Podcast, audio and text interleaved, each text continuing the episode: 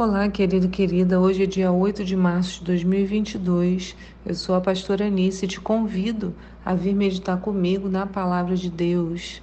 Hoje é dia também internacional da mulher, um dia especial. Sei que muitas pessoas estão trocando mensagens, celebrando e a gente se lembra, né, de muitas mulheres importantes e na nossa vida, né? E eu estava me lembrando das mães, e aí me lembrei de Maria, mãe de Jesus, e quando o anjo vai falar com Maria, como que ele fala de forma amável, né? Ele se aproxima dela e fala: "Alegra-te, muito agraciada, o Senhor está contigo", né? Então, olha que coisa maravilhosa. Deus poderia, né, ter trazido o seu filho de tantas maneiras, mas utilizou uma mulher para que Jesus Cristo se revelasse como homem.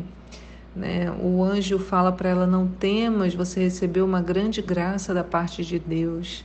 Mas eu queria falar para todas as mulheres, né? desde a minha mãe, que é a pessoa que me pôs ao mundo, então é a pessoa mais, a mulher mais importante de toda a minha trajetória, assim como a mãe dela foi para ela assim como as mães de cada um que me ouvem, são as mulheres mais importantes da nossa trajetória, porque elas deram início à nossa trajetória nessa vida, né?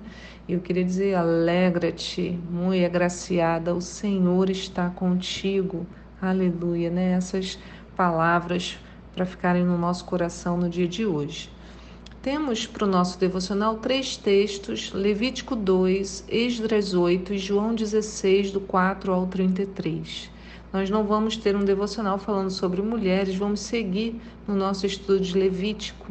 E a pergunta para nós hoje é: você sabia que oferta também é um presente? Eu acho que eu estou com um pouco de fome, né? Porque lendo sobre a oferta de oblação, hoje a boca enche de água. A, a, o texto fala de farinha e azeite, ou então espigas de milho tostadas ao fogo com azeite derramado em cima. E devia ficar bem cheiroso ainda devia abrir o, o apetite do povo, né? Deixa eu explicar algumas coisas antes da gente ler o texto. A oferta de oblação é o segundo tipo de oferta descrito no livro de Levítico. Ela é chamada de minhá, que significa presente em hebraico. Era uma oferta de uma refeição feita com produtos do solo. Ela era trazida voluntariamente e não tinha relação com o perdão dos pecados. Isso é, ele não, essa oferta, né, o minhá, o presente, não devia ser feito porque a pessoa queria ser perdoada de alguma transgressão, mas simplesmente porque o indivíduo desejava se aproximar de Deus e agradá-lo. De forma assim linda, né, as orações que os judeus fazem pela manhã também se chamam Korban minhá ou oferta minhá. Né? Você tem a, o minhá à tarde, então a oração né, a, é dita como um minhá, uma oferta voluntária, um presente. Então a gente vai falar sobre esse segundo tipo de oferta. Ela é voluntária, como eu disse, porque não dependia do ofertante ter feito pecado. A pessoa simplesmente ia lá levar uma oferta ao Senhor. A oblação, ou em hebraico, né, o minhá, era uma oferta de farinha, não havia animal envolvido. Ela era oferta feita com produtos do solo. Em geral, era uma escolha de oferta feita pelos mais pobres, já que os animais eram caros de ter e manter. Mas para Deus isso não fazia muita diferença, porque ele sabia bem o sacrifício que uma pessoa de menor é, posse, né, é, teria que fazer para doar o pouco que tinha. E para o nosso Senhor é isso que importa, é o coração, né? Mesmo uma pessoa que tivesse grandes é, posses, mas ela estava dando aquilo ali com um, desejo do seu coração, com um coração é, deleitoso na presença do Senhor, né? É, como uma oferta voluntária. Tanto que ele escolheu um nome curioso para essa oferta, né? o Minha, o presente. Olha que lindo. Vamos à descrição dele. Então, Levítico 2, verso 1 diz: Se alguém oferecer ao Senhor uma oblação, uma oferta de cereal, terá de ser da melhor farinha. Sobre ela derramará óleo, colocará incenso e a levará aos descendentes de Arão e sacerdotes. Um deles tomará um punhado dessa melhor farinha preparada com óleo com todo o incenso e os queimará no altar como porção memorial. É a oferta queimada de agradável aroma ao Senhor. A parte restante da oferta de cereal pertencerá a Arão e os seus descendentes. É a parte santíssima dos manjares, porquanto foi tirada das ofertas dedicadas ao Senhor, preparadas no fogo. Quando ofereceres uma oblação de massa cozida no forno, a, a, flor de farinha, melhor farinha, será preparada em bolos ázimos, sem fermento, amassados com azeite ou pães finos, sem fermento e untado com óleo puro de oliva. Só um parêntese aqui que eu me lembrei, né?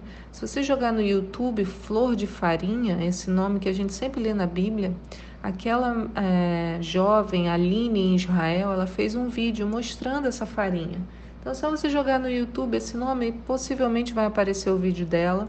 Ela tem vídeos ótimos contando muitas coisas sobre Israel, coisas da Bíblia, né? É, contextualizando, explicando. E ela mostra que essa flor de farinha, essa melhor farinha, é vendida até hoje nos supermercados. Né? Ela é, tem uma distinção, mas você pode comprar. Diz no verso 5: Se a tua oferenda for uma oferta de cereal cozida na assadeira, seja da melhor madeira, melhor farinha, amassada com óleo e sem fermento. Tu a partirás em pedaços e derramarás azeite em cima. É uma oblação. Se a tua oferta for uma oblação cozida na panela, seja igualmente preparada a flor de farinha com azeite. Levarás ao Senhor a oferta de cereal que assim for preparada, e será apresentada ao sacerdote que a aproximará do altar. Da oblação, o sacerdote separará o memorial, que queimará no altar como oferenda queimada de agradável aroma ao Senhor. A parte restante da oblação pertencerá a Arão e a seus filhos e descendentes, parte santíssima dos manjares do Senhor. Nenhuma das ofertas de cereais que oferecerdes ao Senhor será preparada com fermento, pois jamais queimareis fermento ou mel como oferta queimada ao Senhor. Podereis oferecê-los ao Senhor como oferta das primícias, mas não os colocareis sobre o altar como aroma agradável ao Senhor. Aí olha o que diz no 13: Temperarás com sal toda a oblação que ofereceres, e não deixarás de pôr na tua oferta de cereal o sal da aliança de teu Deus, e a toda oferta juntarás uma oferta de sal a Deus. Então, observa que o ofertante deveria salgar a oferta. E por que será que ele tinha que usar o sal? Eu penso que uma das razões está no fato do sal ser um grande conservante de alimento. Assim, o que Deus queria mostrar é que ao receber um minhá, ele aceitava como algo permanente, duradouro. Com o sal, a gente sabe pela Bíblia e firmava-se uma aliança. Ele diz, né? Não deixarás de pôr na tua oferta, ele será o sal da aliança do teu Deus. Nós já falamos sobre a aliança de sal aqui no devocional, né? Mas apenas como lembrança, olha o que diz lá em 2 Crônicas 13, no verso 5: Não vos convém saber que o Senhor Deus de Israel concedeu para sempre a Davi o reino de Israel, a ele e aos seus descendentes, mediante uma aliança irrevogável celebrada com sal? Então, a aliança de sal é irrevogável. Não é lindo? Então, voltando à oferta, né? Eu ofereço uma oferta ali de gratidão ao Senhor com sal. Eu faço uma aliança irrevogável com o Senhor. Mas voltando, eu quero mostrar um outro momento no qual ela aparece, essa minhá que a gente está aprendendo hoje. Você se lembra quando Jacó mandou seus filhos até o Egito buscar alimentos? Lembra que Egito estava, é, Egito, Jacó estava lá com os seus filhos, mas a fome havia chegado na terra. José está lá no Egito, né? Ele, o pai não sabia, mas José era o grande governador, ele tinha uma riqueza de grãos, cereais. E aí José manda seus filhos até lá, olha, vai buscar alimentos antes que a gente morra. E José os manda voltar com alguns mantimentos, lembra? Ó, volta para casa, leva essa comida aqui, mas eu quero que vocês tragam o irmão mais novo, Benjamim. Quando eles vão retornar com Benjamim, ainda sem saber que era José, né? Jacó envia algo para o governador do Egito. Olha o que ele diz lá em Gênesis 44:11. Diz assim: Então seu pai Jacó orientou: Se é necessário, portanto, fazei assim. Né? Porque ele, tá, ele não queria que eles fossem levando Benjamim, Judá insiste Aí ele fala: Ok, se vai ter que levar, vocês vão fazer assim. Tomai em vossas bagagens os melhores produtos de nossa terra, para levardes como presente a esse homem poderoso, um pouco de bálsamo, um pouco de mel, algumas especiarias finas e mirra, um pouco de nozes, de pistache, amêndoas. Os homens tomaram, pois, esses presentes, o dinheiro em dobro de com eles, né, que tinham achado na sacola, e Benjamim, e partiram e desceram ao Egito e se apresentaram diante de José. Então, aqui né, no texto eu coloquei a palavra presente em letra maiúscula, mas falei com força né, para vocês notarem o detalhe.